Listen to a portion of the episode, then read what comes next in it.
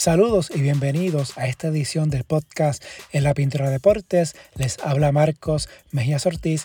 Ayer miércoles salió publicada la primera parte de la previa de la Copa del Mundo FIBA. Hoy jueves, En la Pintura Deportes presenta la segunda parte con el análisis del Grupo B. En este mundial, para la primera ronda, Puerto Rico quedó sorteado en este grupo B junto con Serbia, Sudán del Sur y China.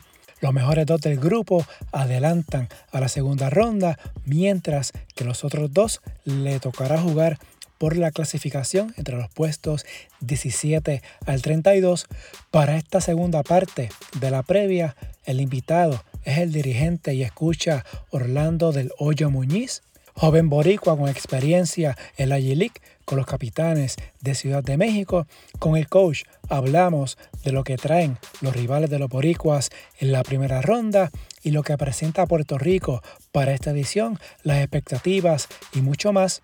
Si no han escuchado la primera parte, esta está disponible en el feed del podcast. Como siempre les recuerdo, el podcast está en la mayoría de las aplicaciones como Apple, Spotify, Amazon Music, Podbean, Google, iBox bajo el nombre En la Pintura Deportes. En cualquiera de ellas me pueden escribir para críticas, sugerencias.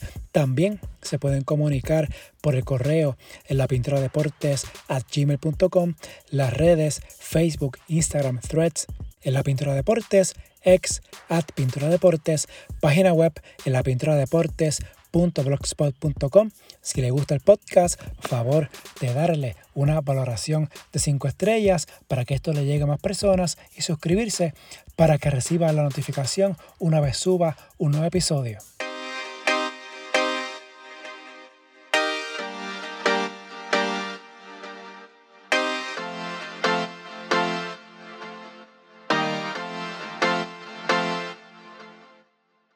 Bueno, y estamos en la segunda parte de estas previas Camino al Mundial FIBA 2023. En la primera, que ya espero que hayan escuchado, tuvimos a Richard Basil de República Dominicana, hablamos a nivel general del Mundial, formato, repasamos los grupos, le dimos atención sobre todo a los grupos A y B, por esta República Dominicana en el A y Puerto Rico en el B. En esta segunda parte, en esta previa, vamos a estar hablando específicamente del Grupo B y los rivales de Puerto Rico para este Mundial, en la primera ronda del Mundial.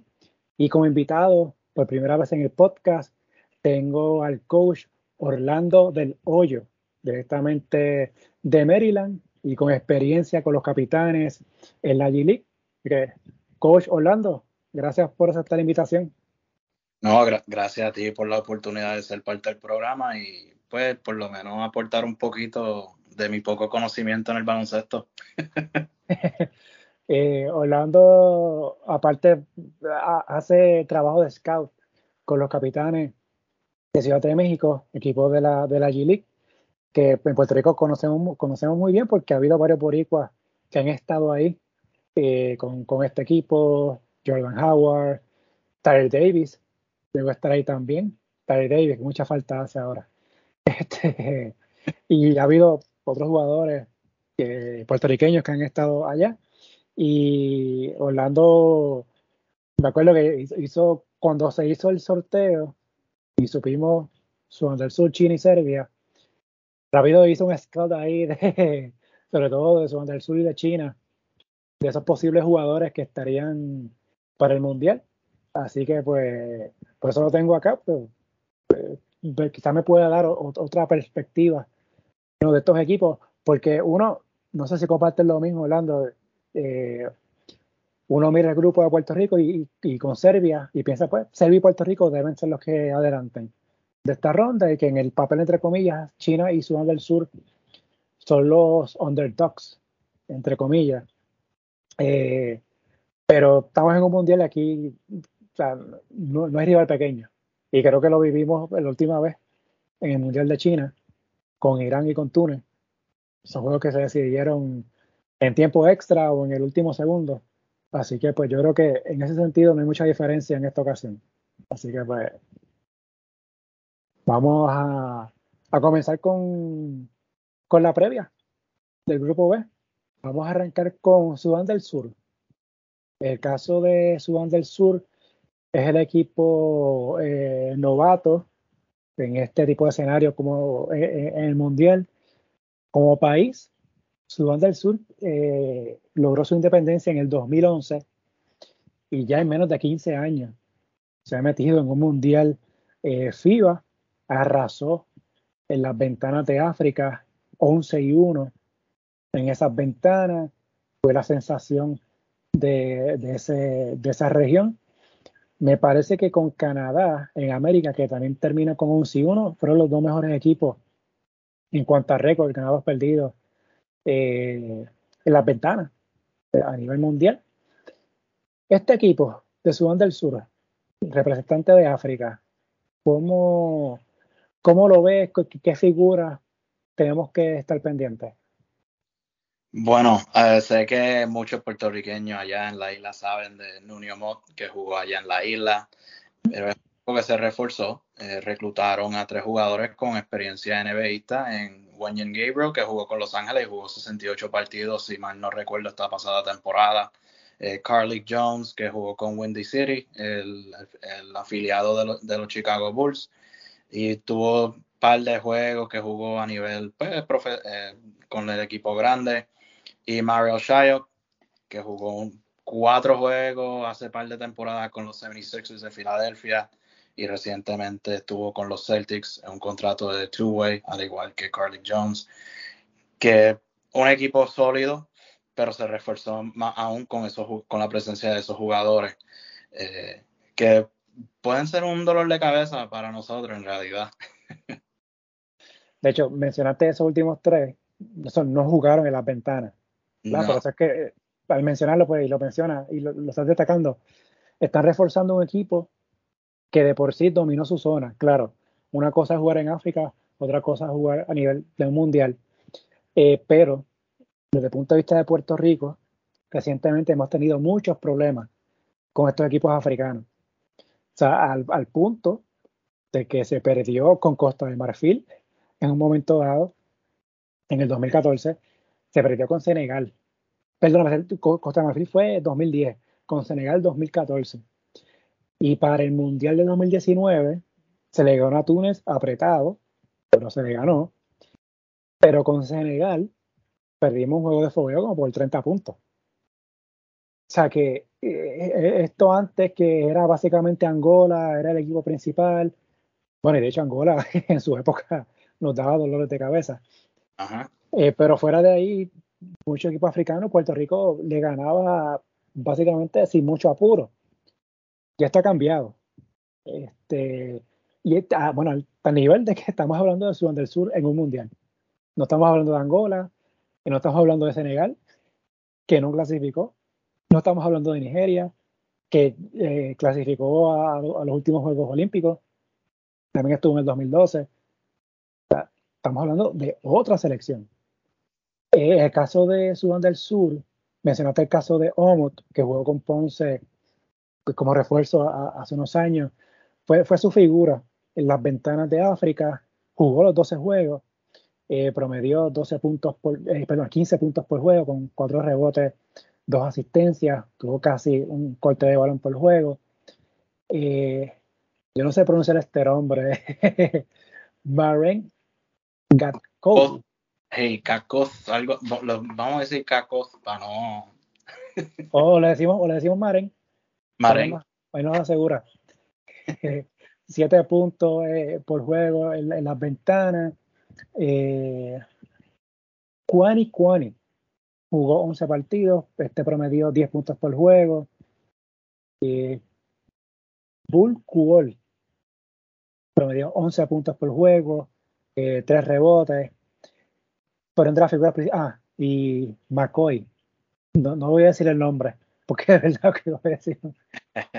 el apellido es McCoy. Jugó seis juegos, promedió 10 puntos por juego, tres rebotes. Este equipo, a nivel general, en, la, en las ventanas de, de África, tiró para un 37.6% en triples. Un promedio de 10 triples por juego. 40 eh, rebotes, para ser exacto, 42.4, que más o menos en baloncesto lo ideal está más o menos los 40 rebotes, o sea que estuvieron por encima de ese número. Asistencia, 17.7. En turnovers un poquito, bastante alto, 14.8. Eso, casi 15 pérdidas por, por juego. Y, y, este equipo, obviamente, mencionamos, fue, fue liderado por Omot en, la, en las ventanas, de 15 puntos por juego. Su mejor rebotero fue Den a, a espero haberlo dicho bien, con 6.1. Lual a Kuil, 6 rebotes por juego. O sea, hay un equipo, este equipo tiene su estatura, pero por lo menos en esto, puramente de ventana, no tuvieron esa presencia o este jugador que promediara 8, 9, 10 rebotes por juego. Eh, mencionaste los nombres con experiencia en NBA que sí van a estar con este grupo. Vamos a ver cómo se desarrollan. Eh, este equipo, o sea, ¿cuán peligroso puede ser? Porque uno mira las estadísticas y no presenta, o por lo menos no hay una figura central en los rebotes. A nivel grupal, sí promediaron 42 por juego y anotaron el triple. Esas son las dos áreas que más Puerto Rico tiene que cuidarse de, de Sudán del Sur. Sí, este, y yo en realidad, yo lo que veo de ellos es, es un equipo que le gusta correr y cuando tienen que setear una ofensiva media cancha, en ocasiones lucen medio incómodos. Y como, como hablamos, a la vez que añades esos tres jugadores o cuatro jugadores nuevos, ellos también están tratando de conocer a esos muchachos que ya, pues el menos que jugó fue cinco juegos que ya han tenido, como se dice en inglés, un report, ya se conocen, hay cierta química, y ahora estás añadiendo tres jugadores más y como que te tira toda la ofensiva por todos lados. Pero es un equipo que te va a tirar cuatro segundos, en el, eh, o sea, eh, cruzan la cancha y la van a tirar. No tienen miedo de tirarla por encima de alguien, con close con la mano en la cara o todo eso. Eh, y es el que no puede causar problemas. Eh, que lo escribí aquí en mis notas, una clave para ganarle a ellos, siento que es la transición defensiva. Si estamos como si estuviéramos yoga, eh, como yogueando por ahí en un parque, nos van a, nos van a matar. Eh, van a anotar, van a tirar de tres. Y, pero eso también lleva a, a los rebotes largos, que nosotros tenemos que aprovecharnos de esas oportunidades. Por eso es que no tienen esa presencia que rebotea dentro de la pintura, porque la gran mayoría de los tiros son de afuera. de hecho, aquí, como Kwani Kwani, eh, 51% de 3, eh, 74%, 74 de sus tiros durante las ventanas fueron de 3, que él no está buscando atacar. Y otro jugador que es Wall, que 80% de sus tiros fueron de 3. Son jugadores que van a bajar, si las van a tirar y que sea lo que Dios quiera y de por ahí continúan. Este equipo eh, es su primer mundial, eh, no clasificó a China 2019, de hecho, no clasificó a las ventanas de, África de 2019. O sea que el salto de tú no clasificar a las ventanas a clasificar al mundial en menos de cuatro o cinco años es bastante llamativo lo, lo, que ha hecho este grupo allá en la, en la zona de África, eh, Lou que como sabemos muy bien, estuvo con Chicago en la NBA, con los Lakers, es, el presidente de la federación de este país y pues podemos decir que ha hecho magia. y, fue quien los dirigió en las ventanas. También, exacto, exacto. Coach que Royal que jugó en la NBA por algunos años, pero él fue quien lideró esa, esa escuadra en las ventanas, que sumamente impresionante también eso. Sí, eh, de hecho, ahora viendo aquí eh, en esa ronda, en las ventanas de ahora, eh, le ganaron a Camerún. Camerún logró el pase al, repechaje. Sí. Este, le ganó a, Senegal en la última fecha, que vuelvo, llamativo, porque antes lo, lo, que estaba mencionando ahorita, en África no pensaba, pues Angola, Senegal, Nigeria. Era tú miras este, Sudán del Sur metido en esto. Angola también está, porque está en el grupo A. Eh, y Cabo Verde es otro de los equipos sorpresivos de África que, que se han metido en esta en, en este mundial. Y Egipto. A Egipto también, correcto.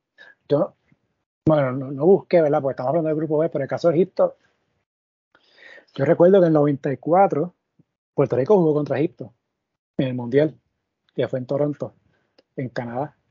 Eh, fuera de ahí no recuerdo si se había clasificado a otro, a otro mundial. Eh, del Sur ahora mismo está 62 en el ranking FIBA.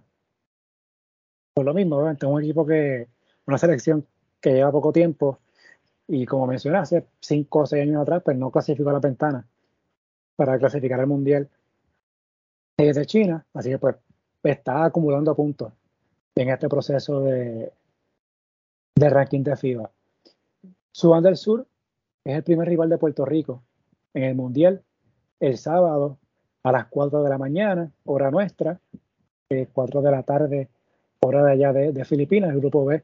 Se juega en Manila, así que Puerto Rico tiene la ventaja, bueno, y Sudán del Sur también, de que viajar allá, no, van a viajar dos veces en, el Mundial, todo va a ser en, Manila. Eh, Puerto Rico, vamos a hablar de Puerto Rico, pero bueno, más o menos me, hablaste de, del tiro de ellos de, de, afuera. ¿Hay algo que defensivamente Puerto Rico deba de hacer con este, equipo de África? Porque mencionaste el caso que, que corren. Puerto Rico también tiene jugadores para correr. Sí. Pero no sé si es a ese nivel del equipo de África, porque una de las características que tienen muchos equipos de África es que corren mucho. Tienen una condición física eh, genial. Eh, es tratar de, que Puerto Rico controle ese juego, no de, media cancha, evitar esos rebotes largos, eh, esa carrera. Ahí, eso es lo más que tiene que estar pendiente de Puerto Rico frente a, a del Sur. Sí, es, literalmente eso fue lo que escribí. Algo yo escribí no caer en un field day con ellos. este, y pues también lo escribí en el informe, ahora que lo estoy mirando, el box out en los rebotes largos. Eh, siempre la van a tirar de tres, mira, busca el jugador más cerca, aunque esté en la línea de tres, boxealo para que puedan asegurar ese rebote e ir ahora allá. Eh, pero sí, tú sabes, Puerto Rico tenemos los malos, malos hábitos que ya todo el mundo sabe, de entrar en uno contra uno y todo eso. So, en nosotros para poder ganar, tener oportunidades de ganar, es minimizar los errores en el lado ofensivo también. Eh, tenemos que ser pacientes, mover el balón, porque la defensa de ellos en realidad tampoco, ellos se pierden, eh, se, se quedan a veces mirando el balón y el jugador que se supone que está en la ayuda se queda pegado a su jugador en el, en el lado opuesto, etcétera, etcétera. Eh, pero ellos están algo. el pan de ellos pues puede molestar, so, todo eso en realidad son los detalles pequeños. Si podemos lograr dominar las tablas, que va a ser clave en todos los juegos, eh, no, no sino dominar, sino tratar de competir, pues podemos tener oportunidad de ganarle a ellos. ¿Tienes por ahí la estatura de Gabriel? ¿Qué casualidad? De Gabriel, fíjate, no lo tengo aquí. Pues nada, es que estoy viendo el roster de ellos por lo menos de ah. las ventanas. O sea, tiene por lo menos tres, cuatro jugadores de, de 6-10 o más. Sí, Wanyan Gabriel es 6-9. 6-9, pues está ahí más o menos ahí. Y una, eso yo creo que fue la razón principal por la cual lo traen a él. Eh, va a ser su rebotero. En la NBA él juega la 4, pero aquí lo más seguro va a jugar la 5 en FIBA. Eh, y fíjate, hablando un poquito de él, él fue efectivo en los él jugaba 15 minutos por juego y te está promediando 5 puntos y 4 rebotes por juego. Y para su rol es perfecto en, al nivel NBA. So, Tú vas a esperar que sea algo similar o que obviamente lo mejore en este nivel. So, él va a ser clave en tratar de sacarlo de las tablas y quién sabe ponerlo en problemas de falta eh, atacándolo, buscarle la falta y si sacarlo del juego y tratar de ir al banco de ellos, que puede ser problemático para ellos. Sí. Eh, porque hablando de la estatura, que es un punto que Puerto Rico, pues quizás en, la, en, la, en, la, en las posiciones ¿verdad? de 4 y 5, donde está un poquito finito ahí. Eh, el caso de Sudán del Sur, tiene a Den, a, Wood, que es un centro de 6-11, eh, Coach también 6-11, Kul Kuwat, 6-10, y son jugadores jóvenes, o sea, de menos de 30 años. Obviamente estamos grabando unos días antes de, del Mundial, y los equipos pueden hacer cambios, creo que es uno o dos días antes de empezar el torneo, así que pueden haber cambios a última hora. Pero la cosa es que, que presentan estatura en esas posiciones 4 y 5, y sumado a Gabriel, o sea, y Puerto Rico pues tiene a George Condi que es un 6'10, 6'11. O sea, fuera de ahí pues no hay tanta estatura en ese sentido, así que pues eh, hay, hay, hay, que josear. Eh, y hay, que hacer boxing out para coger esos rebotes porque no importa el equipo que sea, tú le das segunda oportunidad al equipo contrario, siempre vas a tener la de perder. O, o, por lo menos se te va a complicar mucho el panorama. Así, que, vamos a ver qué pasa con eh, este equipo es un es un misterio. Eh, son del sur, porque eh, como mencionamos, es la primera vez que están en un mundial, primera vez que se exponen a, a este nivel eh, habían jugado solamente en África. Y sí, dominaron en su zona, pero una cosa es, como dije al principio, una cosa es su zona, otra cosa es, jugar en frente a equipos de, de, otro, de otros continentes. Vamos a ver qué pasa con Sudán. Entonces, este, algo más que quiera mencionar de Sudán del Sur. No, que eh, añadiendo lo último que dijiste, que se está leyendo el team profile que ponen en FIBA sobre ellos y ellos están hablando de eso mismo, que la inexperiencia de ellos a este nivel puede ser su debilidad y como hablamos al principio, cuando estamos, comenzamos a hablar de este equipo, el añadir estos tres jugadores, estos cuatro jugadores, tirarlos ahí, eh, bueno, llevan bastante tiempo practicando, pero que como quiera, un equipo que ya tenía un core, como, como se dice en los términos así de baloncesto, tiene sus cuatro o cinco jugadores con los que jugaron 12 juegos durante las ventanas y que la mezcla, pues eso tal vez pues se puedan tardar en coger un buen ritmo, lo que sea. Y eso sería lo único. Pero vamos a ver, me, me intriga verlos jugar, eh, ver cómo se van a ver ahora que los, los juegos van a contar de verdad. Entonces vamos con, con China, eh, el juego de Puerto Rico y China es el miércoles 30 de agosto. Ese juego es a las 8 de la mañana, hora nuestra. China hace tempito que no cruzábamos con ellos eh, a este nivel. Eh, se jugó en el 2006. Yo no sé si tú recuerdas ese juego de China y Puerto Rico 2006. Yao Ming estaba con China y este, pise, yo le di un cabezazo a, a Yao Ming.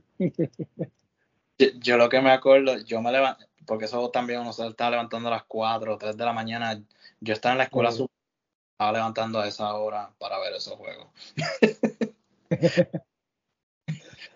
De hecho, ese, ese, juego, China estaba ganando a Puerto Rico. Y fue un comeback, una remontada de Puerto Rico este, en, la, en la segunda mitad y Puerto Rico pues, ganó el juego eh, eventualmente, pero China le ganó a Eslovenia. Eh, Eslovenia fue, Eslovenia fue o Italia, no creo que fue Eslovenia, sí, Eslovenia. Puerto Rico había perdido con Eslovenia y entonces perdimos el último juego con Italia por un punto. Eso me acuerdo. Y, y, China pasó a la segunda ronda y Puerto Rico se quedó fuera por diferencial de puntos. Ya, ya han pasado 20 años, yo creo, más de 20 años que hemos pasado así en una segunda ronda, eh, eh, pues tratando de competir para uno de los mejores pues, top 16 fácil. O, bueno, ya ahora cambió el número, ¿verdad? Son 32 equipos. Bueno, sí, no, top 16 y que fue en el 2002 que quedamos que fue sexto lugar, séptimo. Eh, séptimo, sí.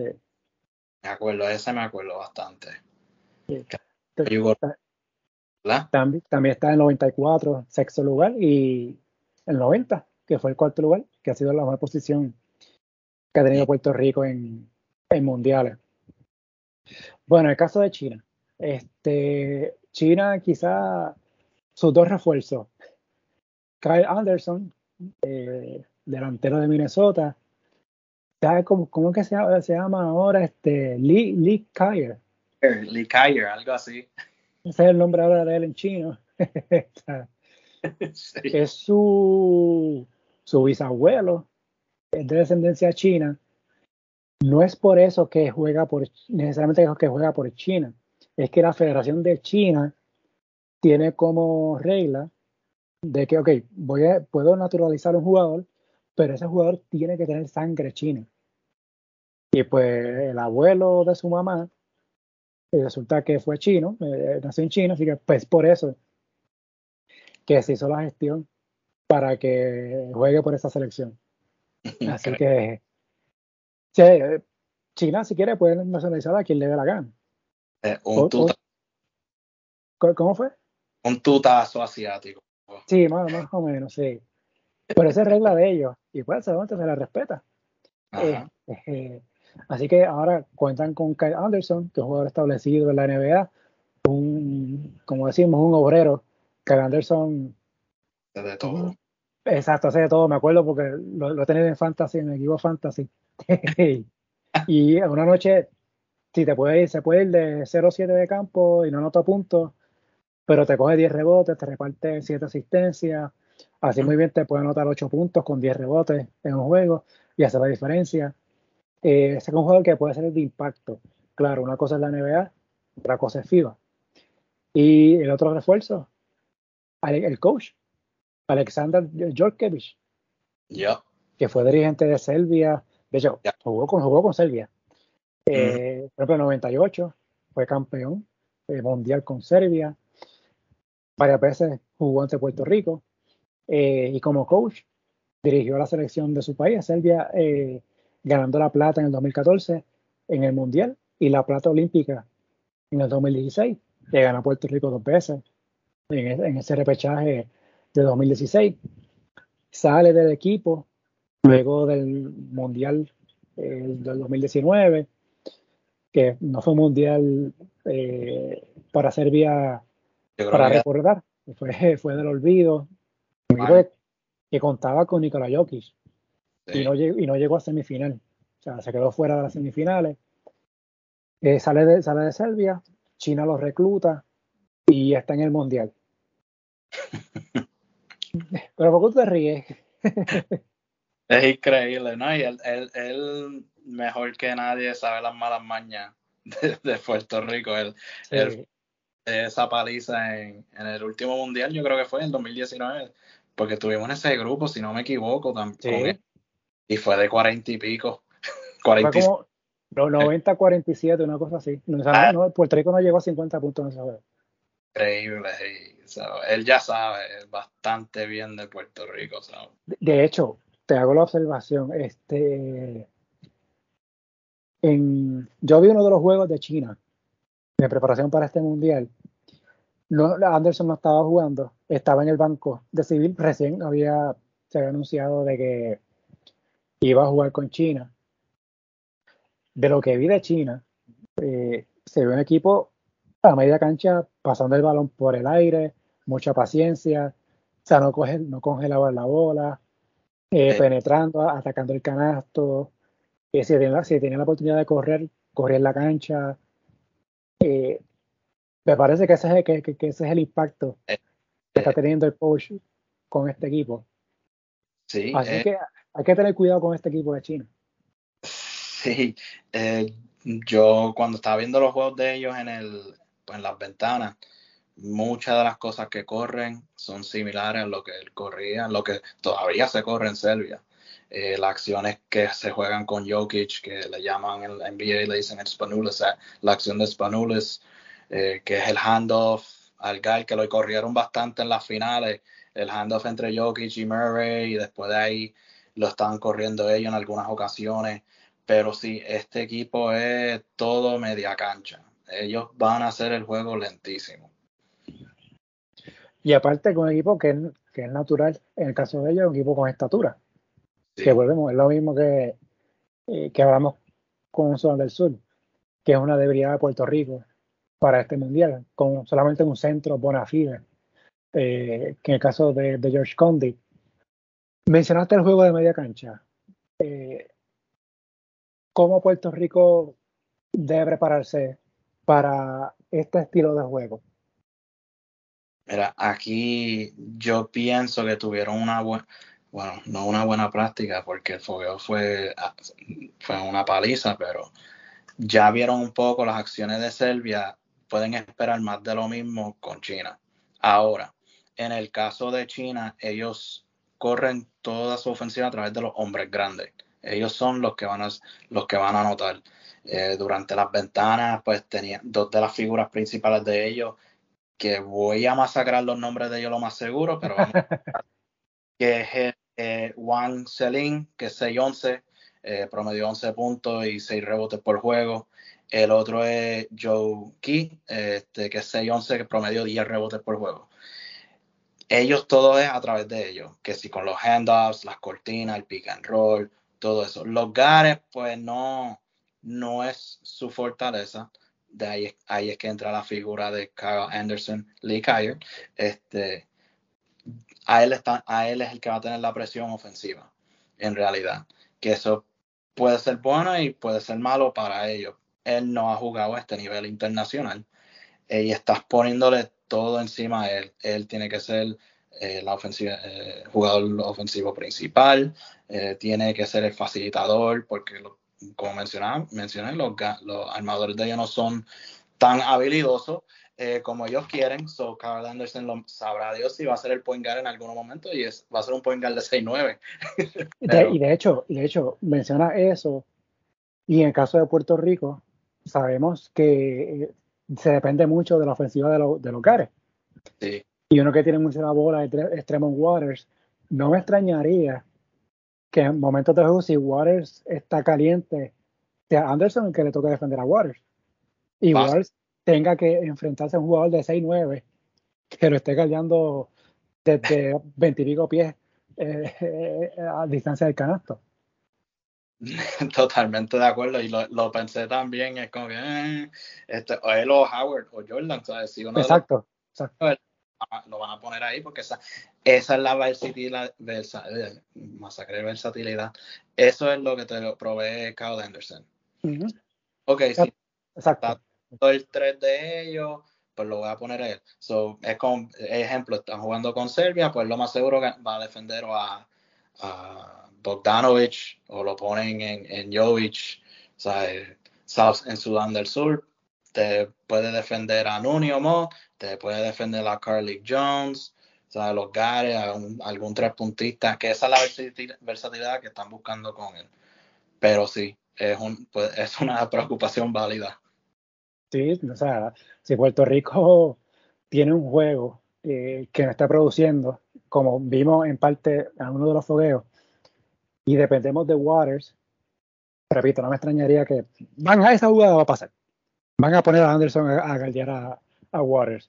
Eh, eh, otro jugador que, hay que tener en, el ojo de China, espero, espero decirlo bien, Kui, Shu. Ah, sí, es el. Promedió 16.7 puntos y 10.2 rebotes centro de 6-11. Eh, ese fue su número en la ventana de, de Asia. Fue en Australia que también llamativo, ¿verdad? Ver jugadores de China jugando en otras ligas. Eh, está mucho ojo con, con, este jugador centro.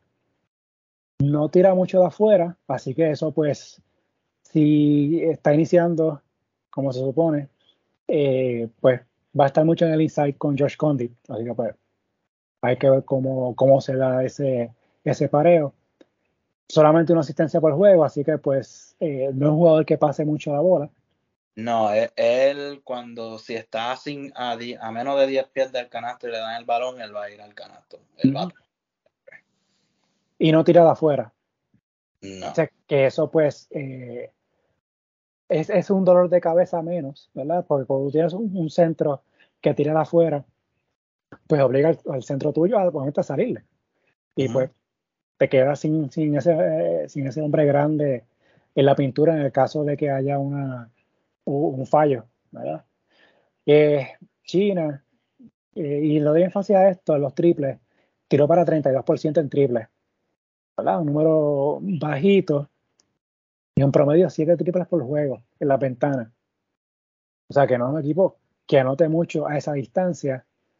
En asistencia, 17 por juego, que para mí es bajito. Y los tenovers, 16 por juego. O sea que eh, hay problemas ahí eh, en, ese, en, ese, manejo del balón por parte de China.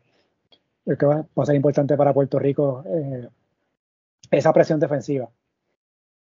Pero claro, como mencioné al principio, el juego de media cancha de China, de lo que vi en ese fogueo, me gustó bastante y no estaba Kyle Anderson.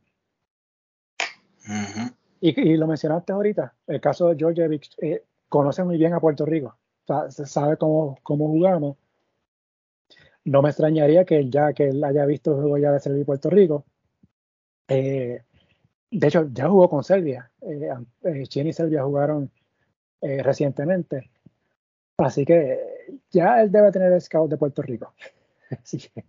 Y no, hay como todos los coaches se hablan, no es que él por el lo van a, ah, no vamos a hablar con él porque se va allá, él habla con los coaches de Serbia, lo va a hacer, mira, que ustedes le hicieron a ellos, que, es la clave, que si, y sabrá Dios cuando juguemos el miércoles contra ellos, ya tenga todos los ajustes, ok, tú sabes qué, vamos a poner acá a Anderson en, en, en Trayman Waters para empezar el juego.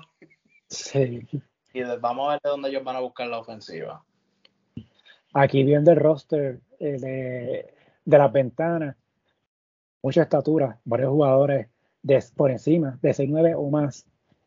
Eh, mencionamos el caso de Shu, que es 6'11, también está Jiao, que también mide 6'11, que es centro, otro centro, Jin Hu, espero haberlo dicho bien, también 6'11, un delantero, Shuan Shu, 6'9, o que hay bastante estatura en este equipo. Y pues, aunque básicamente este equipo pues sus jugadores juegan en la liga de China eh, salvo obviamente Anderson que está en la NBA y eh, Shu que juega en, en, Australia.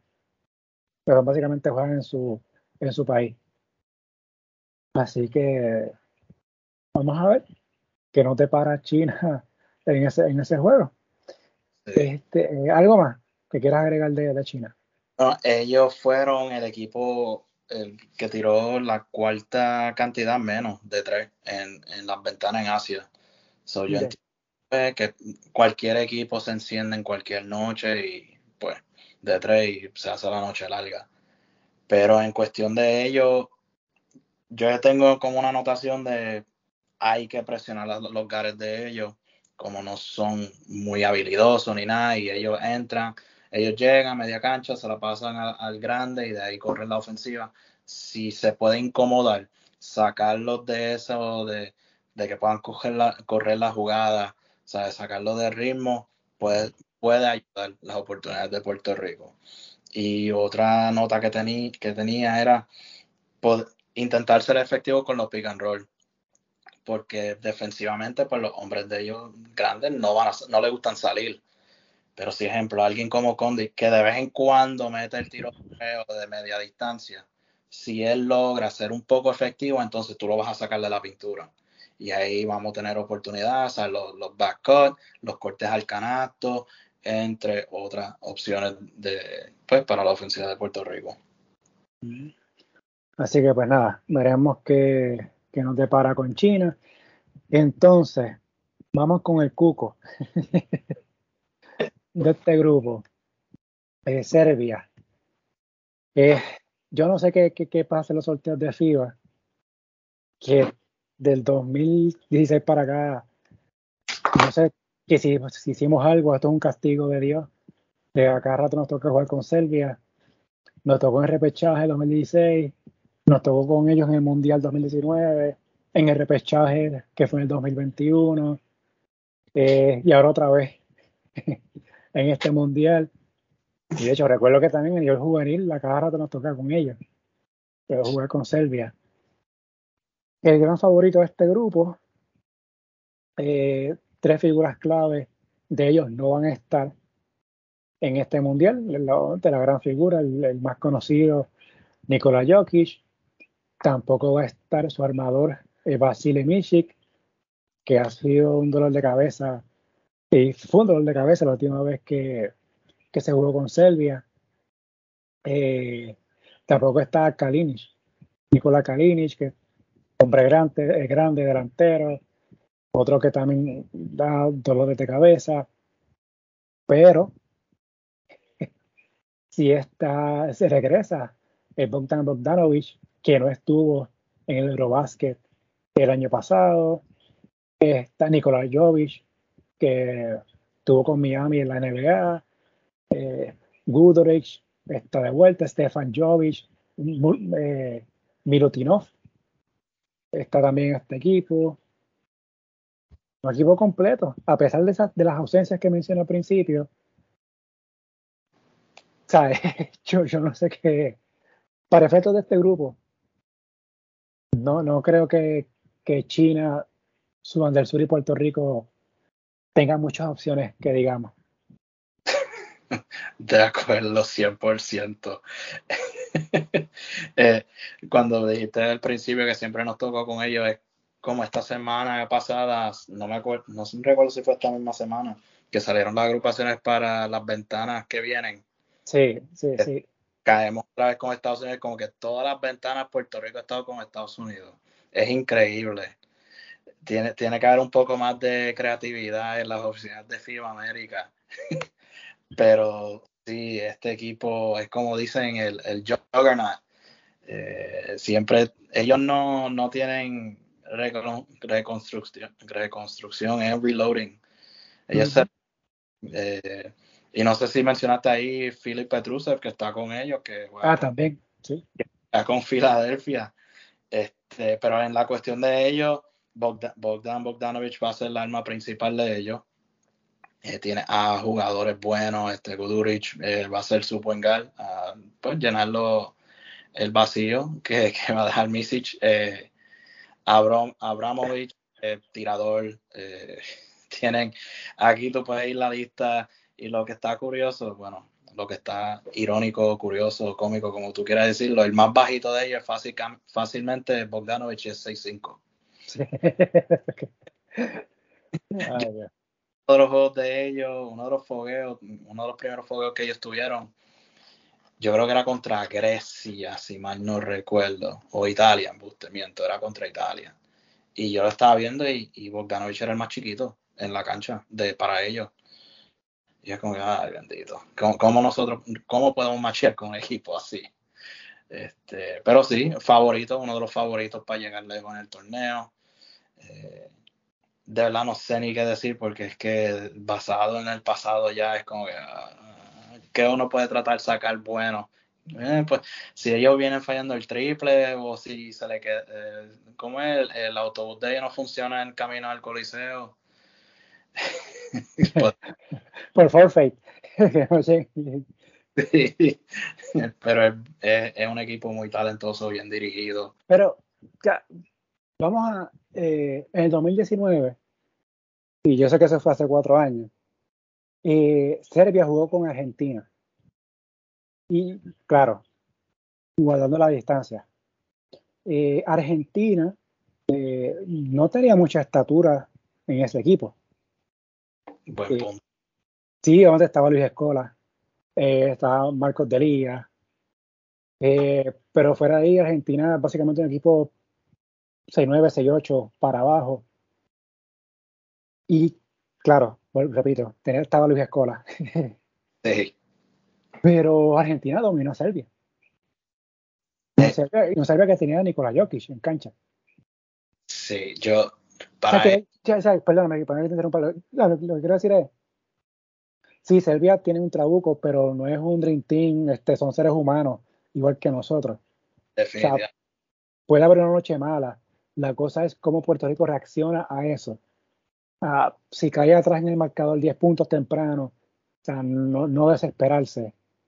O si se da la situación de que saque 10, 12 puntos de ventaja, sabes que Serbia va a presionar el balón desde debajo del canasto los 90 pies. Sí, en realidad lo que yo puedo decir en relación a ese juego es tratarlo de hacerlo lo más lento posible. Okay. ejecutar ofensivamente, vamos a intentar conseguir un buen tiro faltando 4 o 5 segundos. Y en la transición, tener ya personas esperando atrás, que alguien pueda detener el balón, alguien la ayuda, etcétera. Es tratar de, bajar el tempo del juego. Eh, y ahí va mucho el IQ, este, la ejecución, que no es por no, es hablando malo del equipo nosotros, pero la, eh, la, fama que tiene, que tiene Puerto Rico es eso, lo, lo, que se conoce la guerrilla. Hmm. Eh, eh, pero si de una, alguna forma se intenta bajar el tempo, quién sabe. Y venimos metiendo los triples y ellos fallando. Esas mezclas así raras que pasan en el juego, o sea, que ellos están botando el balón, el turnover innecesario, que no, no se acostumbra a uno ver de ese equipo. Y en realidad eh, hay que ganarle los balones 50, de 50-50. O sea, lo, que están tirando en el piso, que uno se tira para cogerlo. Esas cosas pequeñas, que si uno logra tener esas ventajas ahí, pues fine, uno puede tener oportunidades para ganar contra un equipo como ese y sería un palo. Dios quiera que pase, pero pues eh, e, eso ya conlleva mucha paciencia, una defensa excelente, estar pendiente a todo, la comunicación eh, efectiva, eh, los switch o los screen, los hedges, lo que se hagan, estar ahí ya a un nivel óptimo. Y te diría que a nivel ofensivo, desde el punto de vista de Puerto Rico, para ganar, para ganar la Serbia, lo que se tiene que hacer esta combinación de que es un juego casi perfecto de Puerto Rico con uno de los peores juegos de la historia de Serbia. Sí. Este, y también Puerto Rico tendría que anotar más de 10 triples, te diría yo. Mínimo 10. Eh, o sea, que abra esa cancha. Porque en el inside Puerto Rico no tiene nada. Eh, o sea, tú no puedes darle la bola a, a, Condit que juegue de espaldas al canasto, porque apenas lo usan de esa manera. ¿Mm? Y fuera de ahí tú no tienes más nada. No. no. no, hay más nada. O sea que Puerto Rico va a depender exclusivamente, y al igual que frente a China y frente a Sudán del Sur. Lo que pasa es que con Serbia, pues el nivel pues, aumenta. Sí. Va a depender de la carrera y de los triples. No, yo estoy totalmente de acuerdo con eso. Y a nivel defensivo, Serbia mueve exageradamente súper bien el balón, que, que es como se supone que se haga por el aire. no, no tanto por el piso. Esta es física básica, la, la bola se mueve más rápido por el aire que por el piso. el movimiento de ellos del balón, y de hecho se vio en el, en el, en el fugueo que ellos tuvieron recientemente. Me refiero a Serbia y Puerto Rico. O sea, se debería mover el balón bien rápido y, este tipo de jugadores, aparte que tienen la ventaja en estatura, sobre todo en las posiciones de backcourt, o sea, medio pie, estás atrás medio paso, te chavaste. Va a ser un tiro cómodo para ellos. Sí, y no, no solamente el movimiento de balón, sino el movimiento de ellos sin el balón. Correcto, correcto, también. No, que, exacto, que, que no se están quietos. No, ellos van a estar moviéndose los 24 segundos del reloj constantemente. La pasan, cortan, hacen una cortina para la esquina, etcétera, hay handoff. E, es un, montón de movimientos que se hace complejo. O sea, no solamente escautearlo, pero decidir, ok, ¿qué puedo hacer para minimizar el, daño que esta acción me hace? Y ahí es que está el problema, porque es que es como, eh, pick your poison. es bien complejo. Eh, a nivel histórico, pues sabemos que Serbia eh, pertenecía a lo que era antes Yugoslavia. Cuando era así, Puerto Rico le, llegó a ganar Yugoslavia en varias ocasiones. cuando era Yugoslavia completa, en los 70, luego en el Mundial del 90, Puerto Rico vino atrás y le ganó, claro. Era en ese momento quizá la mejor selección de Puerto Rico en su historia, combinada con hombres grandes, hombres pequeños y con estatura. Eh, y se dio eso en el 90 y luego el 2002, que todavía se, conocía como Yugoslavia, pero era básicamente la combinación de Serbia y Montenegro, y más con jugadores de Serbia. Esa ha sido la última vez que Puerto Rico eh, le ganó un equipo que, es Serbia y que técnicamente eventualmente se convirtió en Serbia, lo que conocemos como Serbia hoy. Eh, pero de 2006 para acá, que es esta Serbia que conocemos, bueno, 2007, perdón, eh, pues, pues no le hemos ganado. Hemos perdido y hemos perdido con marcadores abultados. Yo sé que está el de repechaje del 2016, que hubo un juego que se le perdimos por 6, 7 puntos, pero ese era un juego que Serbia dominó Puerto Rico. Este, y estaba por 20 puntos por encima. Eh, o sea que yo no tomo mucho como referencia ese, ese juego en ese momento. Como tú mencionaste, y yo repito, eh, tener mucha paciencia y cruzar los dedos que ya tenga los juegos de, su vida. Sí, sí. De hecho, ahora pensando en ese equipo del 2002, yo creo que estaba Vladivac y Peja Stojakovic. Sí.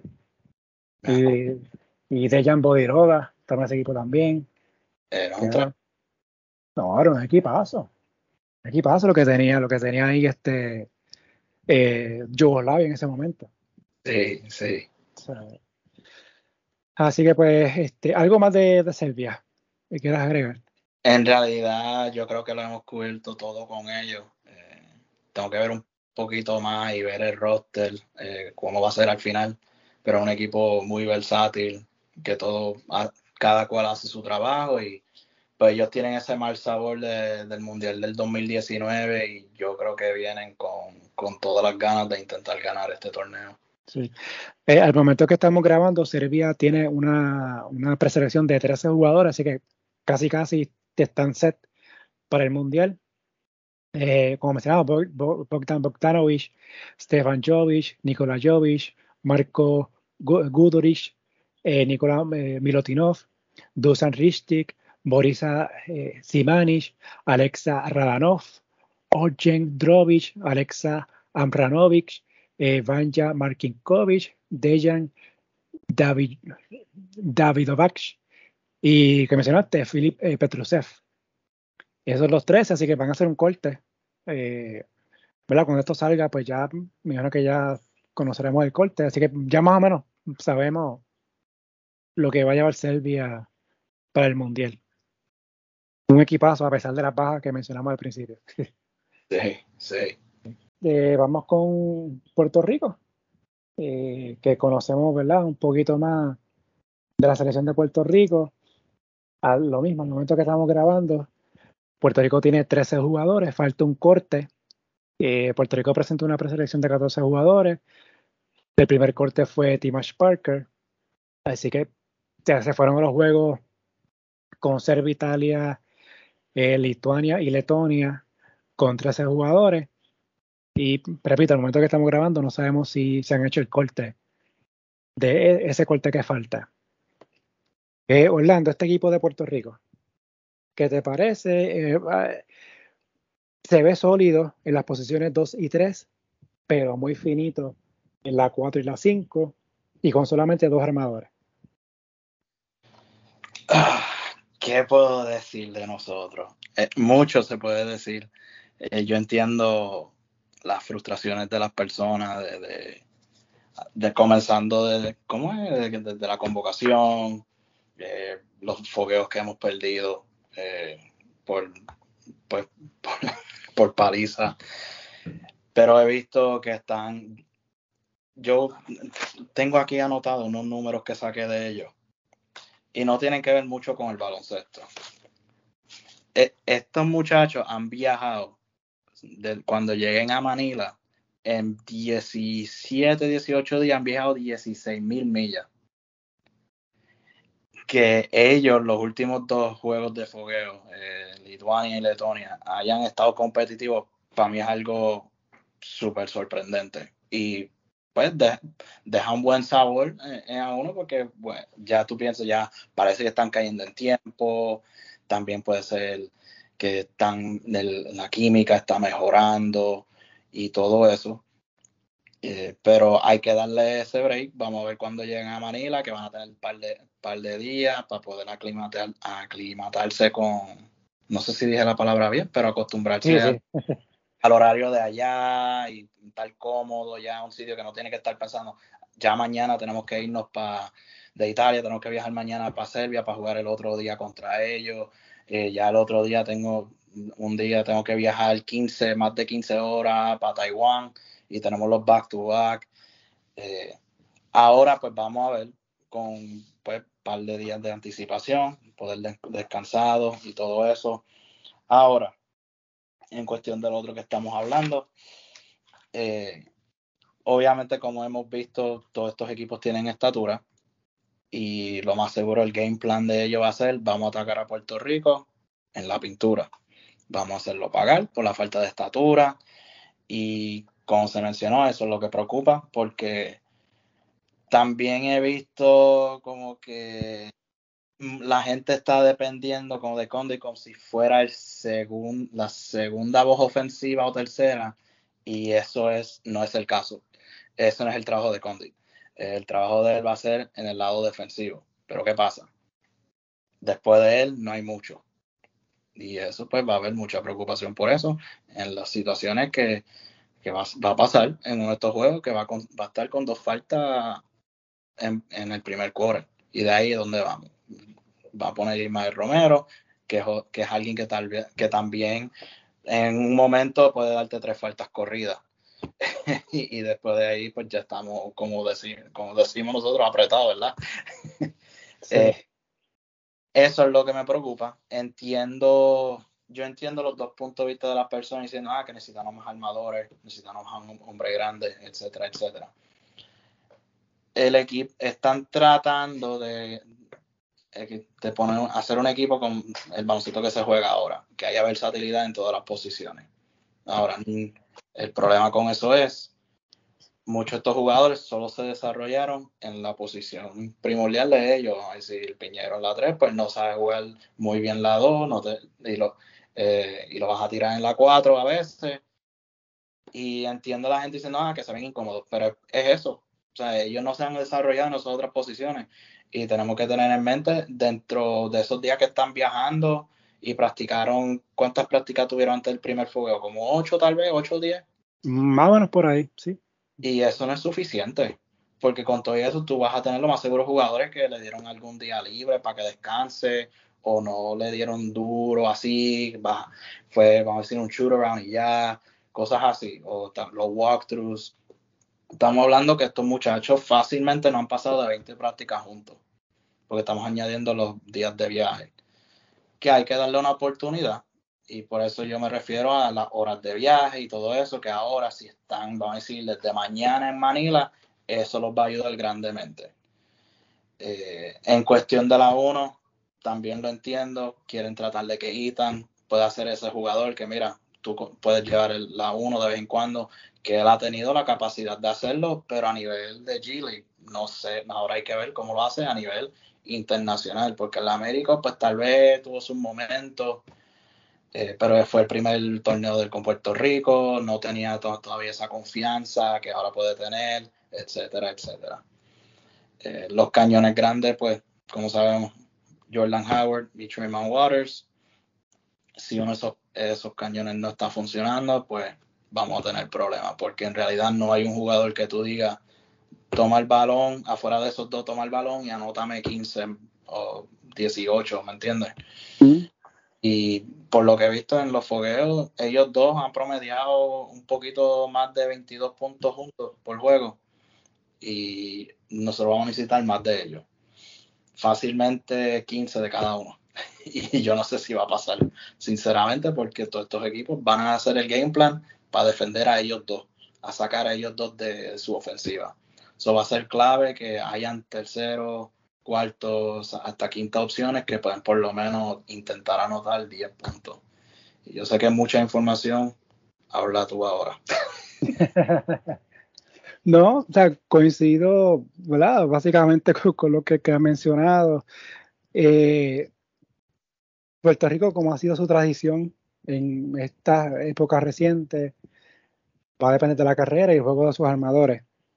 Eh, George Condit, yo recuerdo que en el 2021, cuando debutó con la selección, con apenas 20 años, como él, inclusive, lanzaba el triple. Eh, aquí ahora casi no vemos eso. No sé si es porque le, dicen que no lo haga o es que ya no quiere hacerlo. No sé.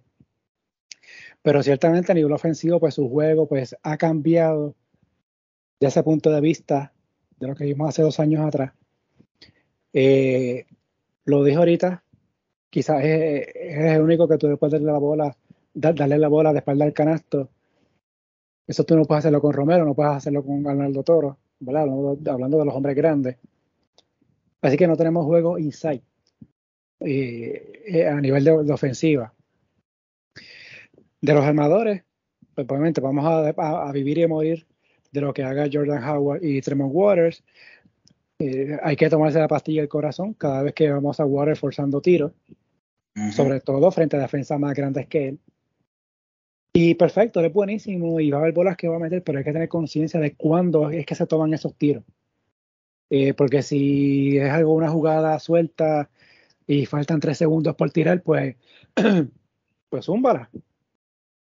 Pero si vas a estar driviendo la bola entre tus piernas y tirarla con 15, segundos, con 15 segundos en el reloj, pues no, eso es una posición perdida. Eso es como si fuera un tenover. Sí. Hay que tener conciencia sobre eso. Eh, en el juego frente a Lituania, usaron esa combinación de Howard y Waters y bastante funcionó. Eh, Howard se escondía en las esquinas y tuvo varios tiros cómodos solo y vino efectivo ese día. Así que pues hay que reconocer hasta qué momento eso va a funcionar, porque los equipos grandes van a, se van a dar cuenta y van a hacer los ajustes. y el caso de, de, Waters, frente a Lituania, tuvo tiro solo. Ahí sí que yo te digo, si tú estás solo, tírala, sin problema alguno. Pero si estás defendido y tienes al hombre pegado encima de ti y estás dribleando entre tus piernas para tirarle un triple ahí de, de milagro, eso no va a funcionar. Quizás de 10 intentos vas a meter uno, pero perdiste otras 9 oportunidades ahí en ofensiva. Y entonces los hombres eh, de la 2 y la 3. Ahí yo creo que Puerto Rico sí está muy bien. Eh, que en el caso de los hermanos Thompson, Philip Wheeler, si Philip Wheeler tuviera un torneo que mete el triple sería la mejor noticia para Puerto Rico. Hay que ver qué pasa con Alvin Ford eh, y, y cuál va a ser el corte final. Eh, Justin Reyes tiene experiencia jugando en Italia, o sea que ha, jugado un buen nivel de baloncesto y eso es importante cuando tú estás en un mundial. Eh, hacia Piñero ha lucido muy bien luego de la lesión que tuvo en la rodilla y eso es positivo. Yo pensaba que Piñero no iba a estar en el equipo, para serte honesto. Así que vamos a depender grandemente de lo que haga ese grupo, de los hermanos Thompson, Ford, si es que está, Justin Reyes, ¿verdad? no sabemos cuál va a ser el corte final al momento que estamos grabando.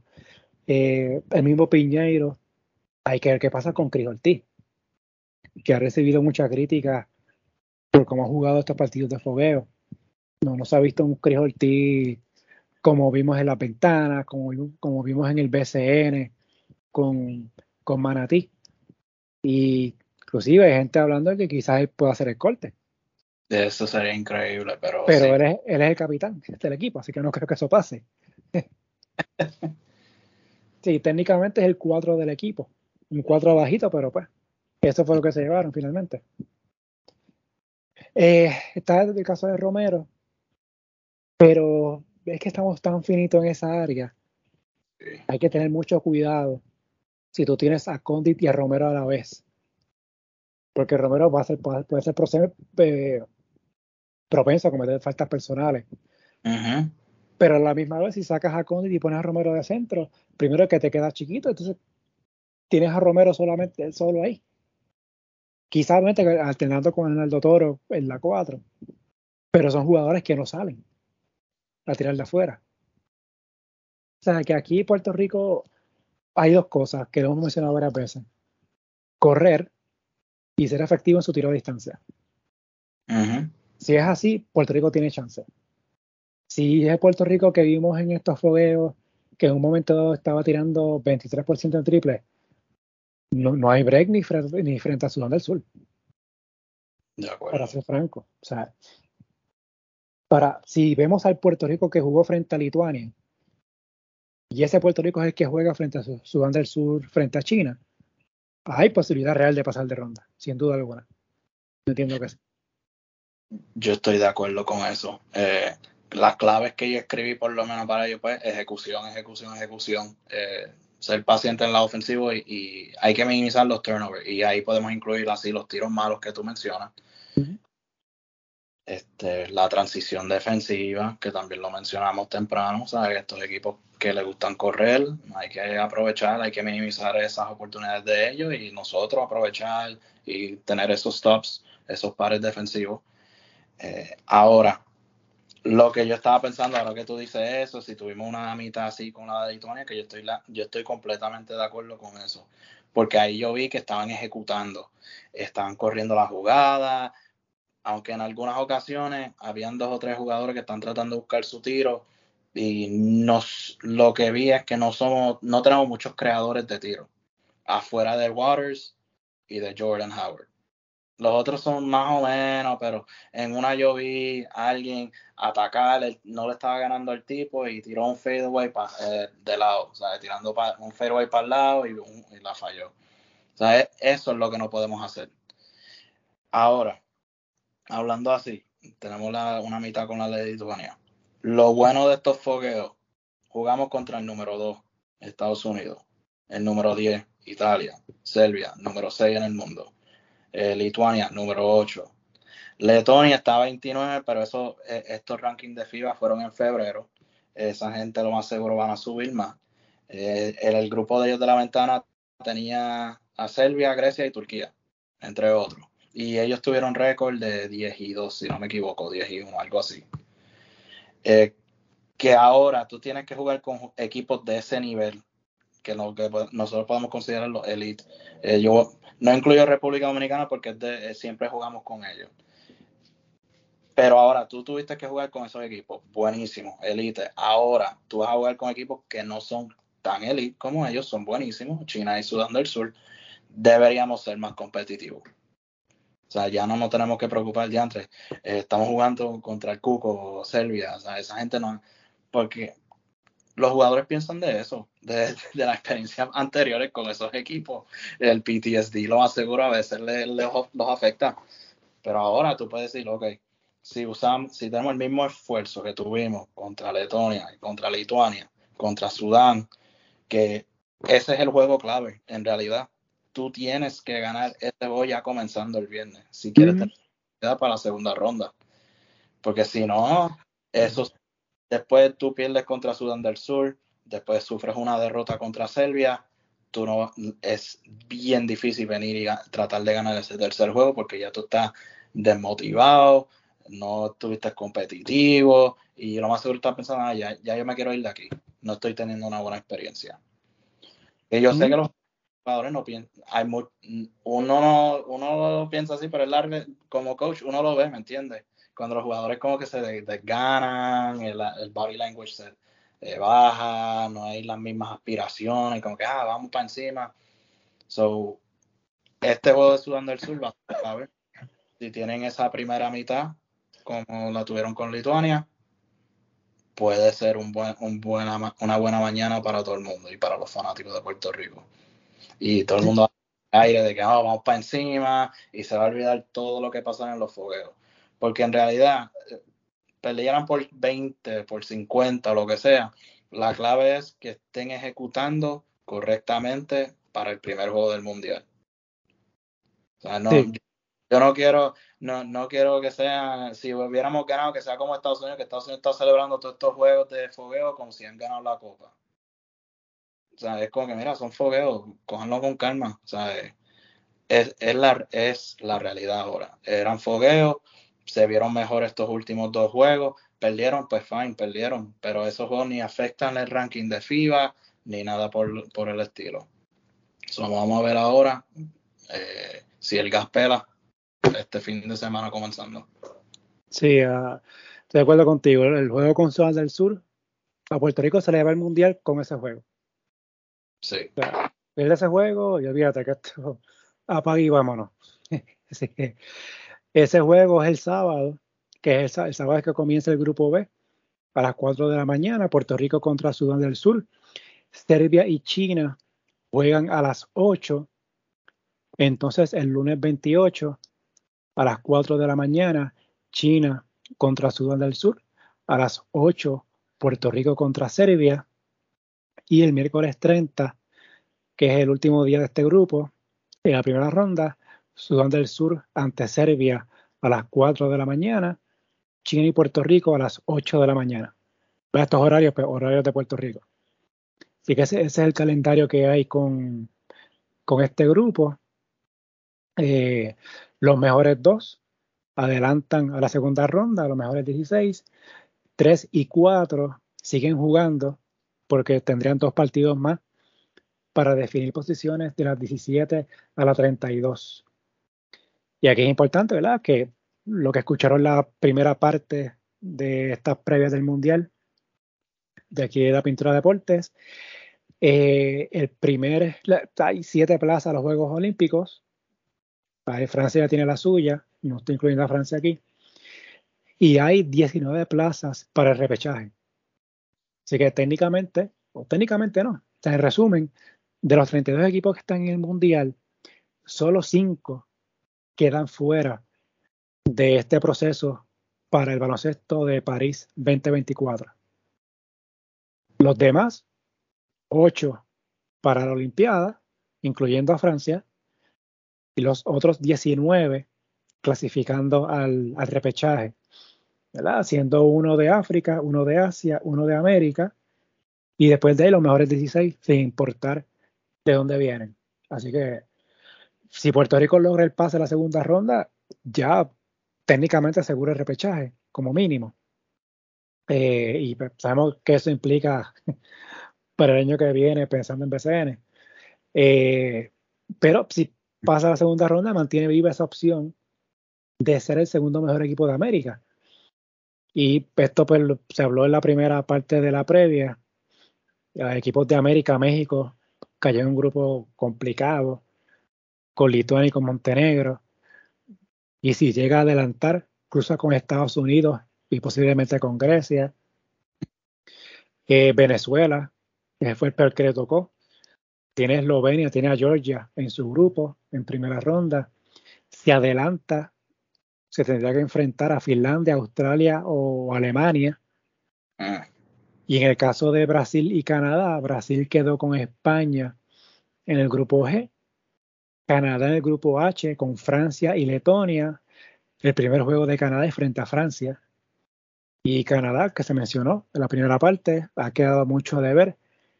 Y si adelanta la segunda ronda, se cruza, debería eh, cruzarse con Brasil. Así que probablemente uno de los dos se estaría quedándose fuera. Y el otro, para adelantar, tendría que tumbar a Francia o a España. O sea, para adelantar a cuartos de final.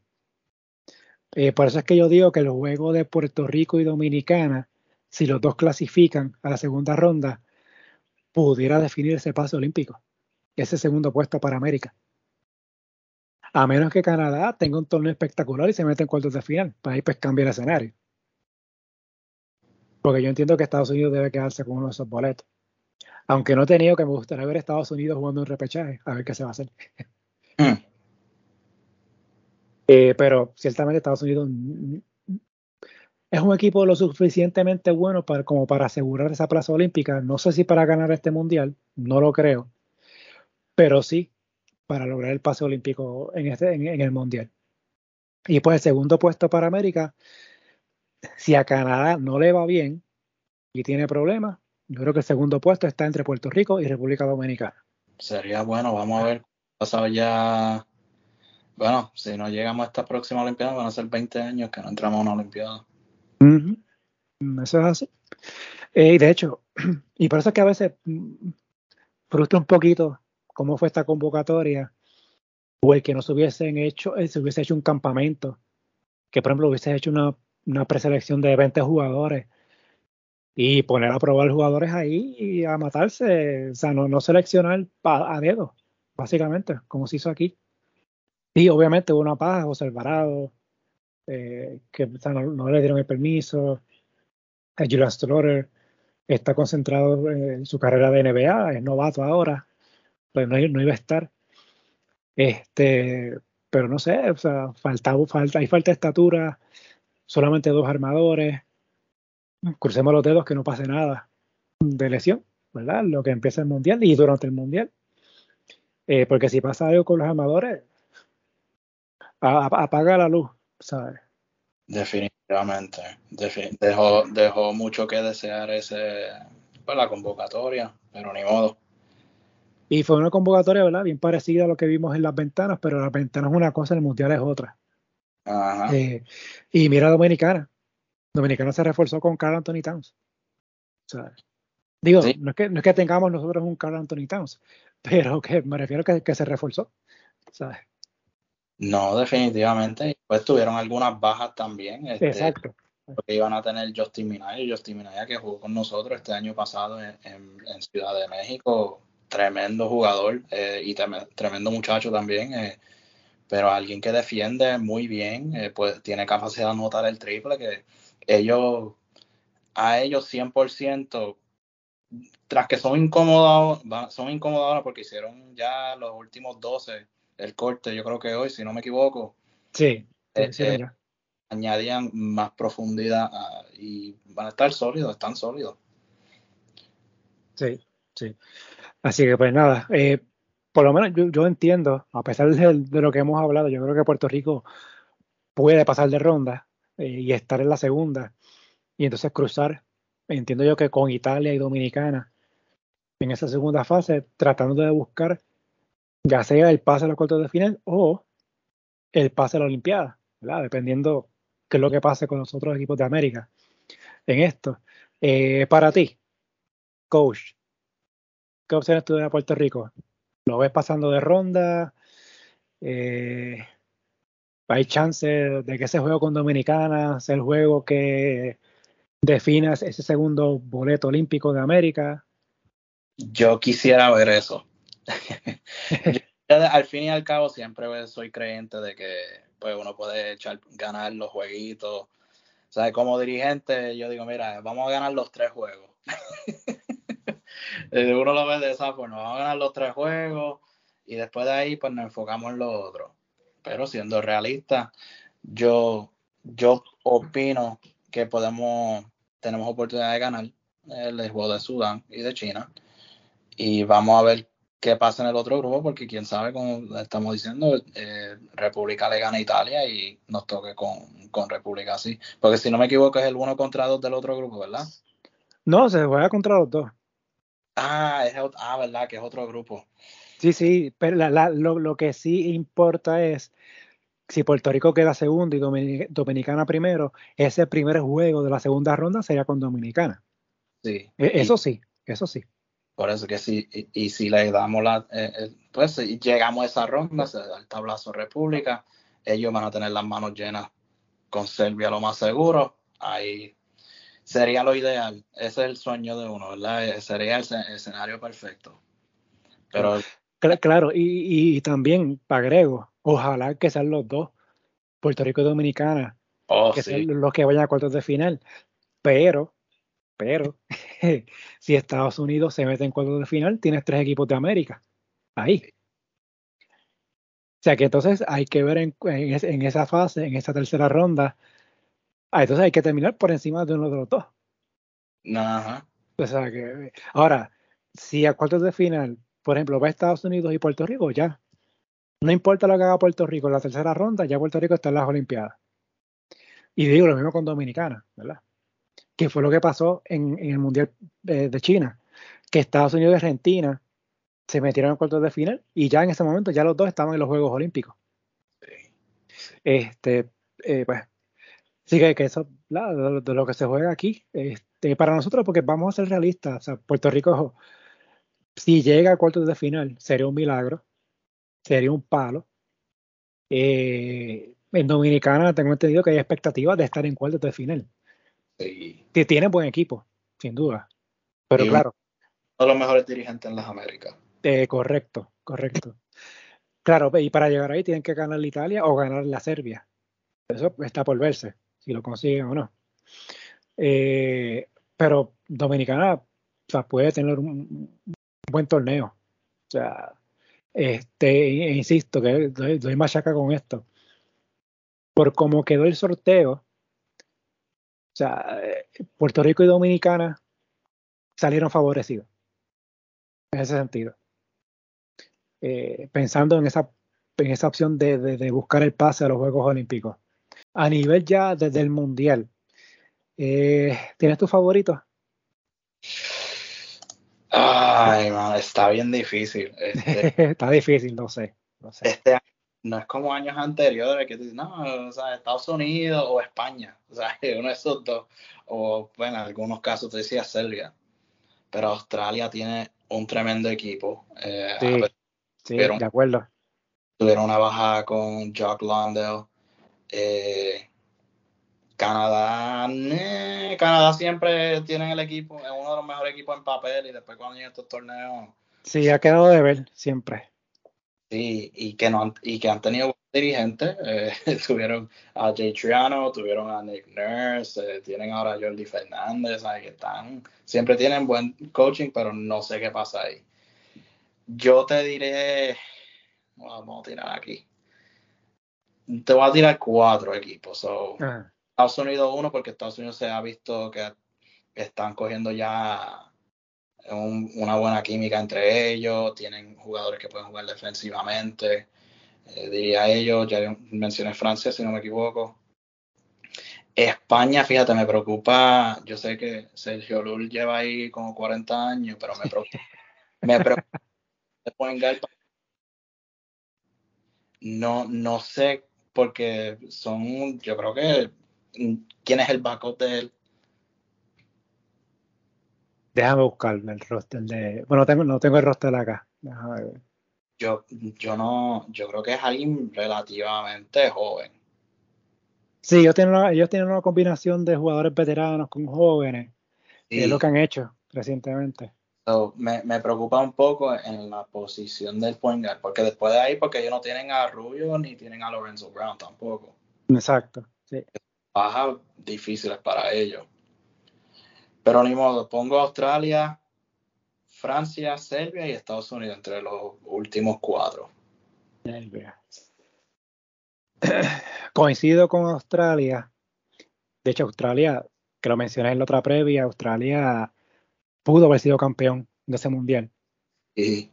Este, peleó con España esos dos juegos, ese juego semifinal en dos tiempos extra. Y, y sé que estoy siendo atrevido, pero pudo haber sido oro en las Olimpiadas también. También de acuerdo. Este, pero tuvo un mal parcial frente a Estados Unidos y pues y también pues Kevin Durant, qué cara. Este, pero Australia, watch out. Watch out con Australia. Eh, creo que Francia, Francia tiene esa espinita que ha lucido bien, así se ha trepado en el podio en Mundial, Olimpiada, Eurobásquet reciente, pero no ha logrado esa victoria grande que ellos están buscando. O sea, este grupo, yo, y yo creo que, y ellos pues tienen esa mentalidad de que el año que viene son las Olimpiadas y quieren llegar bien a las Olimpiadas. Exacto. Este, yo creo que Francia debe estar ahí con Australia. Estados Unidos, habría que ver el cruce, ¿verdad? Porque dependemos que si ocurre alguna sorpresa, ¿verdad? Y, se altere este, estos cruces.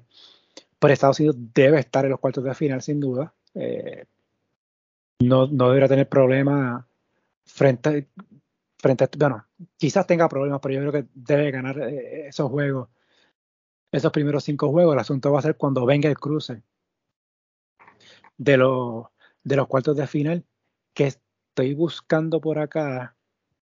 ellos serían el grupo A, el grupo J.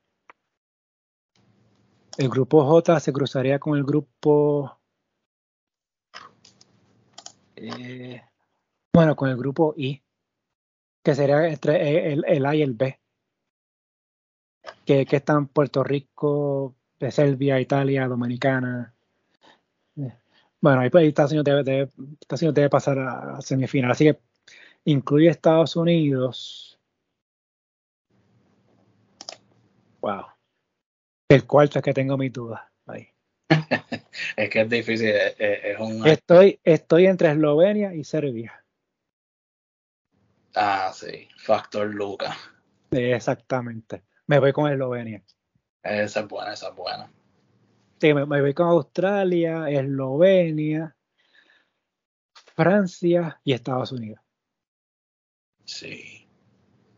No, es no, no, no, me preguntes quién contra quién, porque de verdad tampoco tengo esa habilidad ah. para ver el futuro. Ah, ahí no, no, yo no entiendo. Yo, pero, pero, si tengo que escoger a alguien para ganar el torneo, me voy con Australia. De acuerdo. Eh, sí, porque el equipo de ellos está, me encanta cómo lo acopla, está, tiene profundidad en casi todas las posiciones, en todas las posiciones. Sí. sí. Eh, ya, yo, ¿Cuánto es que mide Josh Giri? ¿6'5, 6'6? Algo así. ¿Qué más? Yo creo que es como Ah. 6. Yo creo, deja verificar. Él es 6'8. Va para allá. O sea, tener un, un point guard, alguien que pueda jugar point guard de 6'8. Sí, no, y, que, y tú vas a tener a él y Patty Mills jugando a la B lo más seguro. Tienes dos monajoderos de balón. O sea, uno te va a tirar, porque Patty Mills lo más seguro te juega a la 2 en ese escenario a nivel ofensivo. O sea, eh, es difícil. Y vi que tiene, pues, y Josh Engel saliendo del banco lo más seguro, porque yo no sé si él va a empezar. Que te, met, y te vas a meter 4 o 5 triples.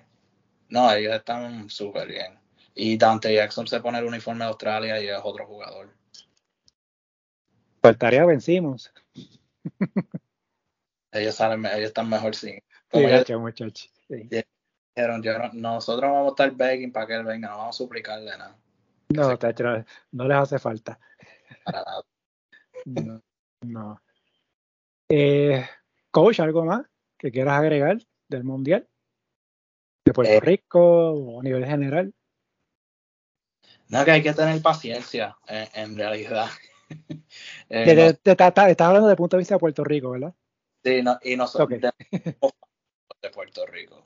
Porque yo sé, pues, el equipo de baloncesto es el bebé de nosotros, queremos que todo vaya bien, este, cuando ganan, chacho, eh, eh, somos felices, cuando pierden, estamos amargados, enfogonados, pero hay que tener paciencia con el proceso. Eh, lo, lo que están haciendo ellos, como mencioné, los viajes, eso, 16 mil, mil millas, eso es en promedio, en todos esos días que han viajado, es básicamente estar montándote un avión y estar en él por cinco horas, básicamente.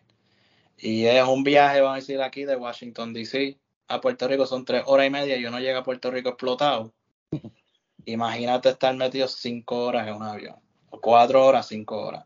Hay que tener paciencia, hay que darle break a los muchachos, eh, de que ellos están eh, en ese sentido, ah, que están jugando sin ganas, que si esto y lo otro. Cuando es la hora de la verdad, ellos van a jugar con ganas, porque el, el, el espíritu competitivo de un atleta no va a permitirlo que juegue así sin ánimo. O sea, todo el mundo quiere ganar.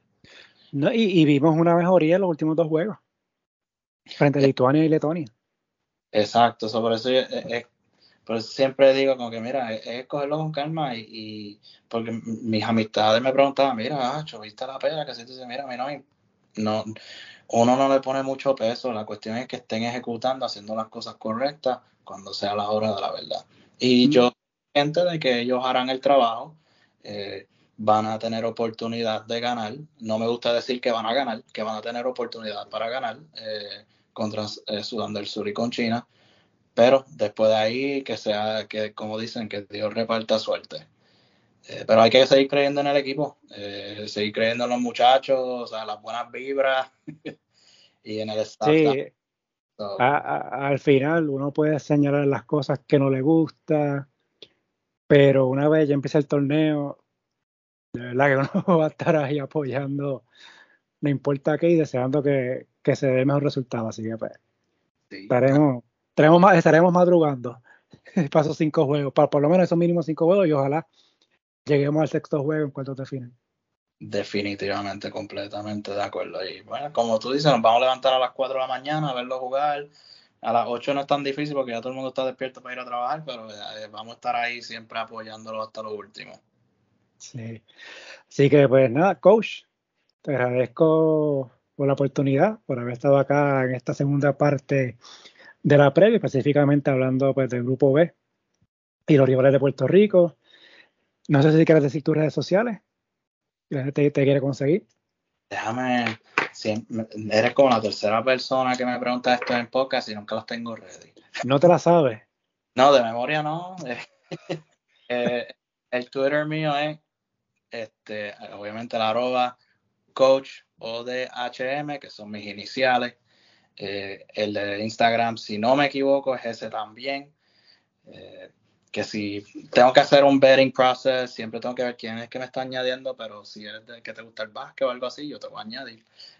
este, y mi Facebook, pues Orlando del Hoyo Muñiz. Eh, tengo que usar el Muñiz porque mi padre se llama Orlando del Hoyo y evita la confusión. esas son mis redes. Si alguien en algún futuro sabe quiere, mira, quiero hacerte una pregunta, pregunta de básquet o algo así, yo estoy más que disponible para hacer, contestar cualquier pregunta. A mí me encanta esto, eh, hablar del básquet sea colegial, NBA, internacional. Si quieren preguntar de los capitanes, quise, de, Ciudad de México, no de Arecibo. también aprecia el apoyo. Eh, porque pues la meta también de nosotros como, eh, como pues, equipo, organización, queremos exponer talento latino y yo soy de los que cojo eso a pecho, siempre estoy diciendo a la gente, mira, vamos a ver este jugador, vamos a ver este, este. Claro, tengo el bias mío que siempre tiro para los puertorriqueños, pero estamos siempre, el punto es poder aportar al deporte, abrirle puertas a otras personas que también les interese trabajar en esto. Eh, y nada, vamos para encima. Sí. Eh, entren a Twitter, digo, para mí siempre va a ser Twitter. Yo sé que eres ex, pero para mí siempre va a ser Twitter eh, entrar a cuenta del coach para que vean eso, eso eh, scouting de estos equipos, sobre todo Sudán del Sur y China, eh, ¿verdad? Antes de que empiece el mundial, para que conozcan más o menos qué jugadores van a tener estas selecciones ahora cuando venga el mundial, para que por si acaso no, no, no, no se sorprendan si, si, si, si, sufrimos en esos dos juegos, pues que sepan cuáles son los jugadores que tienen estas dos, estas dos selecciones. Así que eh, recomendada. Este, para de, que... de hecho, estoy pensando este, actualizarla antes de los juegos. ah, pues, pendiente entonces ahí. El viernes voy a intentar tener uno modificado hecho con los nombres que van a estar en el equipo. Lo va a tirar el día antes del juego. Eh, el de Serbia, pues tengo que trabajarlo uno nuevo. Eh, no he hecho nada para ello porque como ya tenemos el historial tan malo, pues no quiero revivir todo eso. Eh, SD y el domingo pues intentó tirar uno de Serbia y el martes intentó publicar uno de China. Bueno, pues coach, otra vez más agradecido por el tiempo. No, agradecido a ti por darme la oportunidad. Gracias al coach del hoyo por el tiempo para hacer esta segunda parte de la previa del Mundial. Les recuerdo que la primera parte ya está disponible en el feed del podcast. Recuerden que el podcast está disponible en la mayoría de aplicaciones como Apple, Podbean, Spotify, Amazon Music, entre otras, bajo el nombre de La Pintura Deportes, redes sociales, Facebook, Instagram, Threads, en La Pintura Deportes, ex at Pintura Deportes, correo electrónico en la pintura deportes at gmail.com página web en la pintura deportes.blogspot.com. Si le gusta este contenido, favor de darle una valoración de 5 estrellas para que esto le llegue a más personas y suscribirse para que reciban la notificación una vez suba un nuevo episodio. Gracias por la sintonía y hasta la próxima.